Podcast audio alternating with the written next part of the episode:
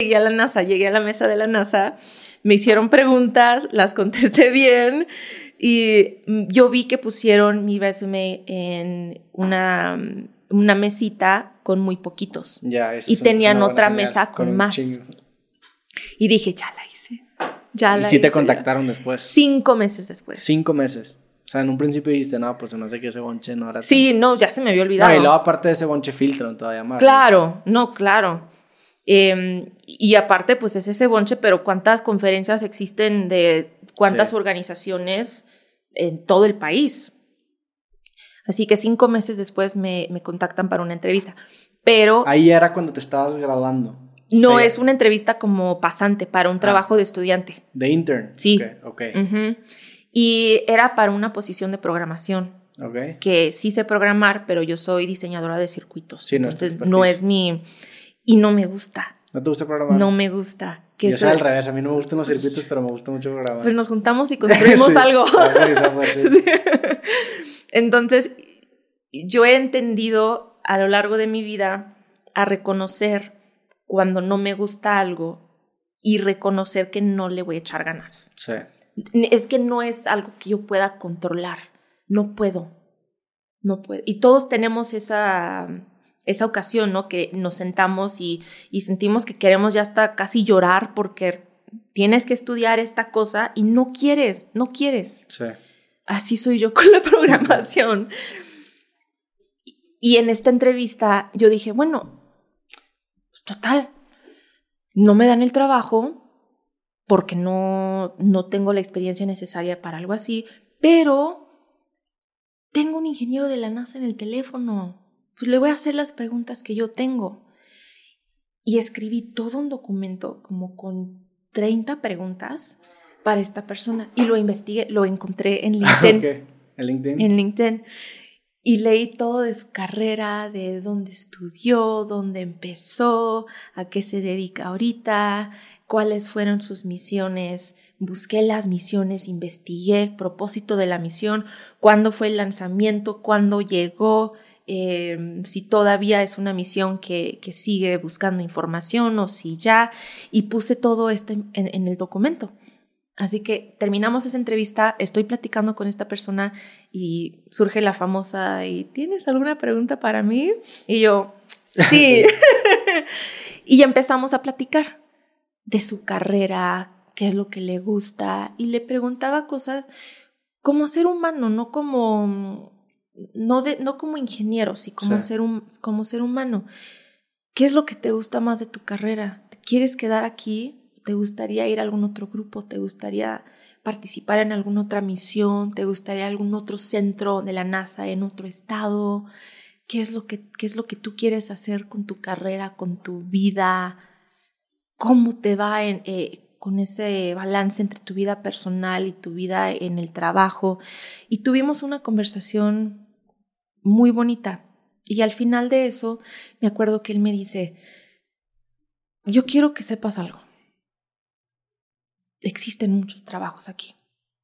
No te detengas. Tú tienes que estar aquí. Y ya, colgamos y dije, no, pues no me lo dijo.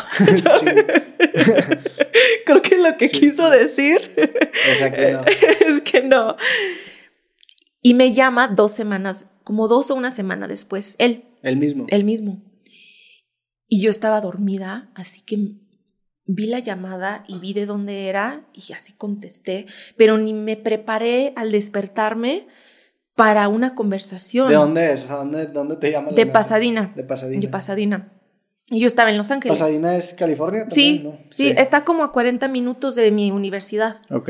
que pues por eso estaba entrevistando. Y me acuerdo que contesté y yo, bueno, hello. y me dice, Katia, quiero hablar contigo. Y yo, de esas veces que te duermes y ni sabes quién eres cuando te despiertas. Estás en piloto automático, sí. Y me dice, después de nuestra conversación, quiero decirte que regresé con el equipo y tenemos un equipo de electrónica. Les platiqué de ti y están de acuerdo. Vamos a ofrecerte una posición con el equipo de electrónica. Tu, tu jefe va a ser eh, pues el, el lead de electrónica para este proyecto y te va a ayudar a desarrollar un circuito que necesitamos para una misión. Ok.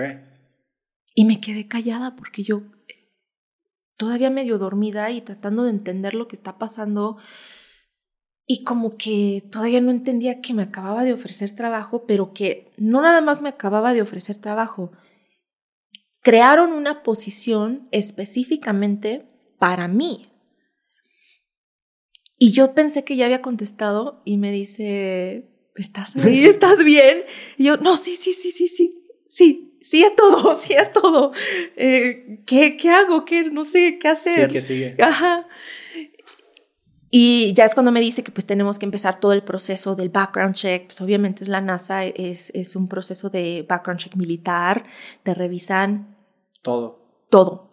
Desde tu primera maestra en el kinder hasta tu primera dirección y cada dirección que has tenido, que para nosotros pues ha sido complicado porque después de lo que pasa con mi papá, tuvimos que movernos un montón. Lo que tú haces es que tú tienes que llenar toda esa información Mm, y ellos verifican. Ya. Y pues ahí me tienes buscando de que la dirección de cuando tenía este Todas las 12 direcciones, años, todas, Ya. todas, todo. Y personas que te conocieron para trabajar como estudiante, pero la tuve que dejar ir Otro cuando me internship. ofrecen. Sí, O sea, esta, esta posición también era un internship, ¿no? Ujú. ¿Y ese internship lo haces en el quarter que no estás estudiando? ¿O cuándo lo haces? no cuando estás estudiando. Lo, lo balanceas. Sí. Ok. Es un trabajo de medio tiempo mientras estudias. Sí. Ya. Y pues ya, termino todo ese proceso.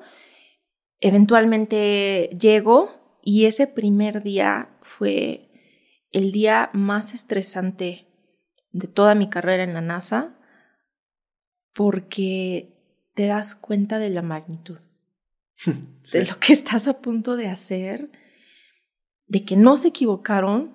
Sí eres tú y tu nombre el que está en el sistema y esa es tu foto y, y esa eres tú y te acaban de entregar tu primer proyecto y es un documento así y que ahora tienes acceso a... ¿Y te capacitan en ese primer día? ¿Qué, ¿Cómo es ese primer día?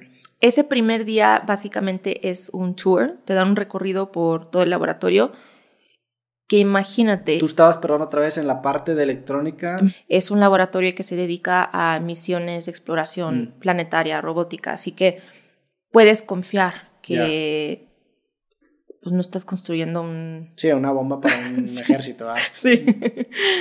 Eh, y ese primer día me dan el recorrido y yo entro a trabajar el año 2018, Mm, creo, que todavía no lanzaba el robot Perseverancia. Ok. Así que llego, me dan este recorrido, entramos y ahí está el robot, que es el tamaño de un carro. El robot. Está enorme y está aquí enfrente de mí y lo están construyendo y, y lo están limpiando y cuidando.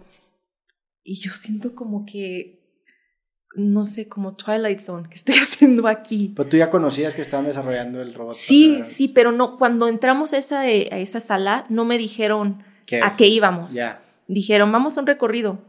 Pero tú seguías muy cabrón a la NASA. Sí, Porque ya estabas al, al tanto de la misión que estaban desarrollando, que era este robot. el robot Que la acabaron mandando a dónde? a Marte. A Marte. A Marte. No, si yo sabía absolutamente todo y, por ejemplo, es como si, no sé, tu cantante favorito Sí. en todo el mundo te dicen, ay, a ver, Roberto, vámonos a ir aquí a, a la esquina, este, te voy a enseñar algo.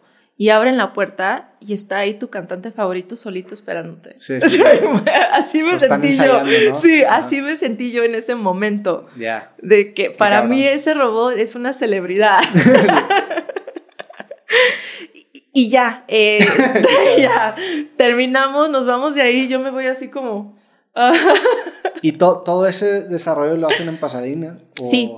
Porque hay, hay otras estaciones en donde hacen otro tipo de sí, trabajo. es que cada laboratorio se dedica a algo diferente. Por ¿Cuán- ejemplo, ¿Como cuántos hay?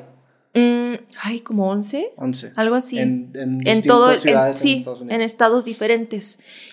Eh, por ejemplo, la base militar y centro de la NASA em, Ames. Se dedica más al lado del de aéreo militar, como todas las pruebas de los aviones más avanzados. Mm.